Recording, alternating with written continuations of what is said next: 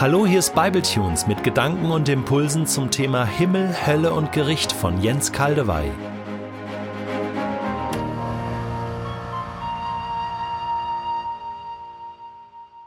Wir sind in einem zweiten Bibletunes zu Matthäus 25, 31 bis 46. Ich lese noch einmal eine Auswahl von Versen daraus. Wenn der Menschensohn in seine Herrlichkeit kommen wird und mit ihm alle Engel, dann wird er in königlichem Glanz auf seinem Thron Platz nehmen. Alle Völker werden vor ihm versammelt werden, und er wird die Menschen in zwei Gruppen teilen, so wie der Hirte die Schafe und die Ziegen voneinander trennt. Was immer ihr für einen meiner Brüder getan habt, und wäre er noch so gering geachtet gewesen, das habt ihr für mich getan. Im vorigen Bible-Tunes habe ich betont, dass in diesem Gericht wirklich alle Menschen aus allen Zeitepochen und allen Nationen versammelt sind. Wir befinden uns in einem sehr großen Gerichtssaal sozusagen. Heute liegt der Schwerpunkt auf, die, auf der Beantwortung der Frage, wer sind diese Brüder? Jesus spricht das himmlische Erbe und das ewige Leben mit der Begründung zu, was immer ihr für einen meiner Brüder getan habt, und wäre er noch so gering geachtet gewesen, das habt ihr für mich getan. Leider ist das ungenau übersetzt. Die Betonung stimmt nämlich nicht. Die neue Genfer Übersetzung wählt diese Übersetzung wahrscheinlich nach ihrer bereits vorhandenen Auslegungstendenz. Nach ihrer Wortwahl liegt das Schwergewicht auf diesen Worten, was immer ihr für einen meiner Brüder getan habt. Das ist sozusagen dann das Entscheidende. Und das sich um die Brüder gekümmert, haben sie sogar auch noch dann getan, wenn dieser Bruder sehr gering war. Aber ob sie gering waren oder nicht, ist nicht so entscheidend. Entscheidend ist, dass sie Brüder waren. Natürlich müssten wir jetzt gendergericht sagen, Schwestern und Brüder. Es ist nun so, dass der Ausdruck Bruder von Jesus tatsächlich oft so gebraucht wird, als Bezeichnung seiner Jünger. Viele Ausleger werten diesen nachweisbaren Befund so stark, dass es für sie klar ist, Jesus redet von seinen Jüngern, den gegenwärtigen und den zukünftigen. Jesus bewertet also die Heiden nach ihrem Verhalten seinen Jüngern gegenüber, in denen er ja tatsächlich lebt. Sie sind sein Leib.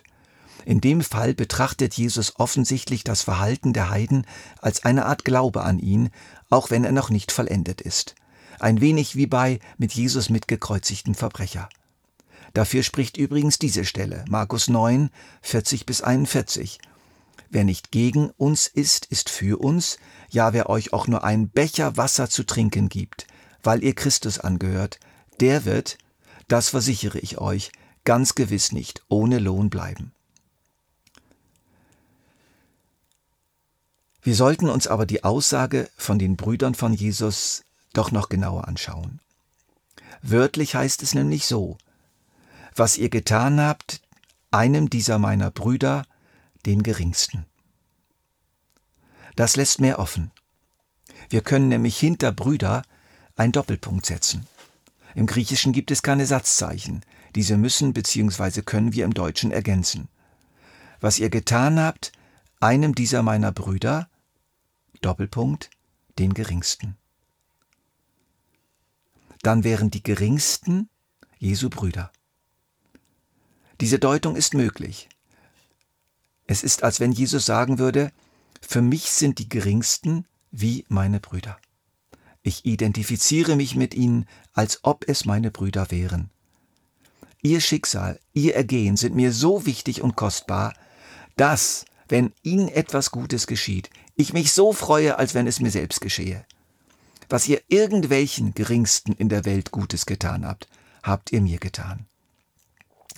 Das passt wiederum zu vielen Ereignissen, in denen Jesus den Wert der Verachteten, Geringsten, Entrechteten, Ausgestoßenen betont und sich ihnen zuwendet, als wenn sie zu seiner Familie gehörten. Zachäus ist ein gutes Beispiel.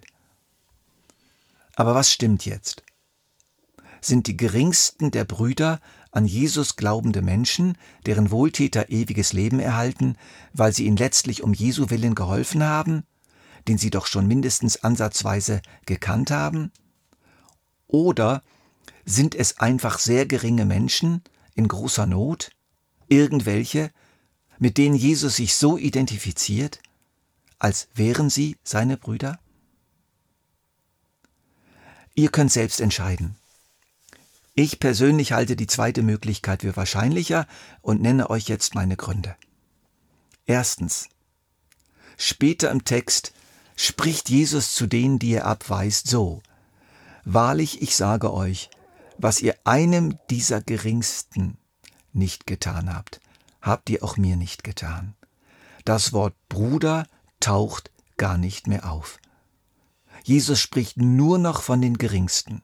Ich wiederhole, Jesus spricht nur noch von den Geringsten. Es ist schwer begreiflich, dass die neue Genfer Übersetzung in so einer wichtigen Geschichte das Wort Bruder einfach so mitgeschleppt hat, obwohl es dort nicht steht. Zweitens. In diesem Gericht werden alle Menschen aller Zeiten nach diesem Maßstab gerichtet. Natürlich nicht nur nach diesem, aber dieser hat offensichtlich großes Gewicht. Aber viele, so viele, haben doch weder Jesus gekannt noch irgendwelche Jünger. Es wäre doch merkwürdig, wenn Jesus alle Menschen der Welt versammelt und dann einen Maßstab richtet, der nur auf einen kleinen Teil von ihnen überhaupt angewendet werden kann. Drittens.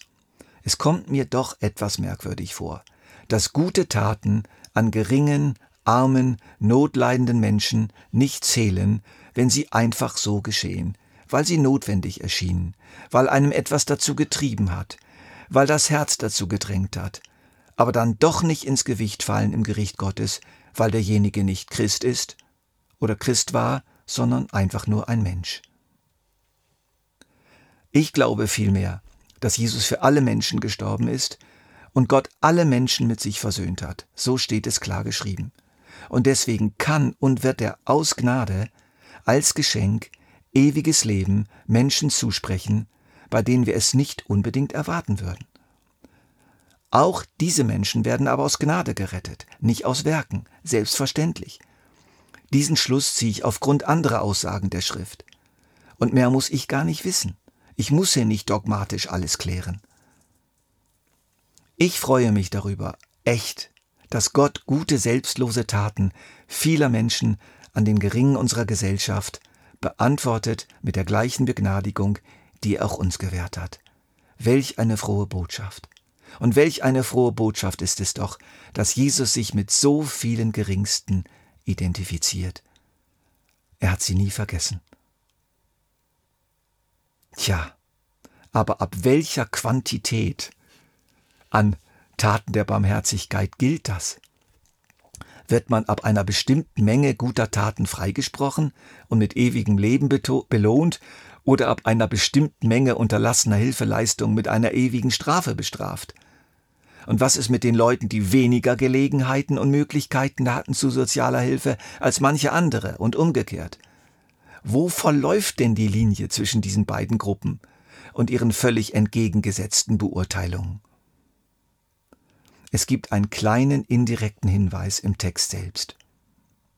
Der Hirt hat nicht Schafe von Schafen getrennt, zum Beispiel bockige Schafe von braven Schafen oder weiße Schafe von schwarzen oder weiße Schafe von befleckten.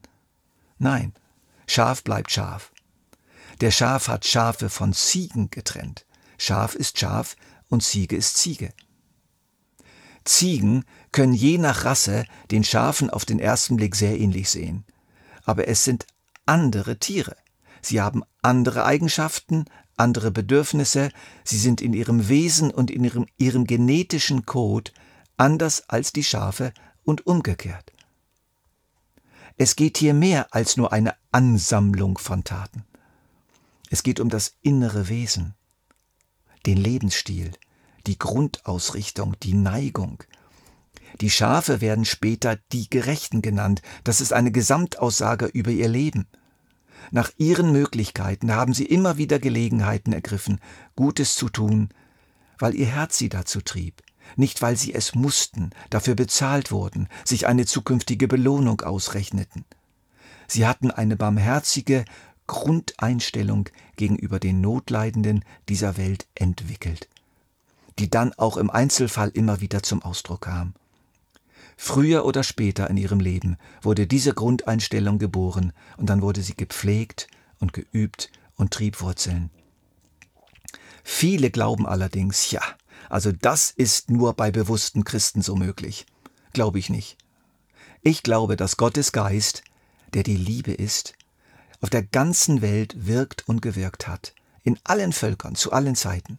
Er kann zwar nicht in demselben Maß oder in der Art empfangen werden, in dem die Jünger zu Pfingsten oder Cornelius nach der Predigt von Petrus oder Paulus nach seiner Bekehrung ihn empfangen haben. Aber man kann auf ihn reagieren und ihm Raum geben. Mehr weiß ich auch nicht. Aber diese Vermutung erfüllt mich mit Hoffnung für viele Menschen.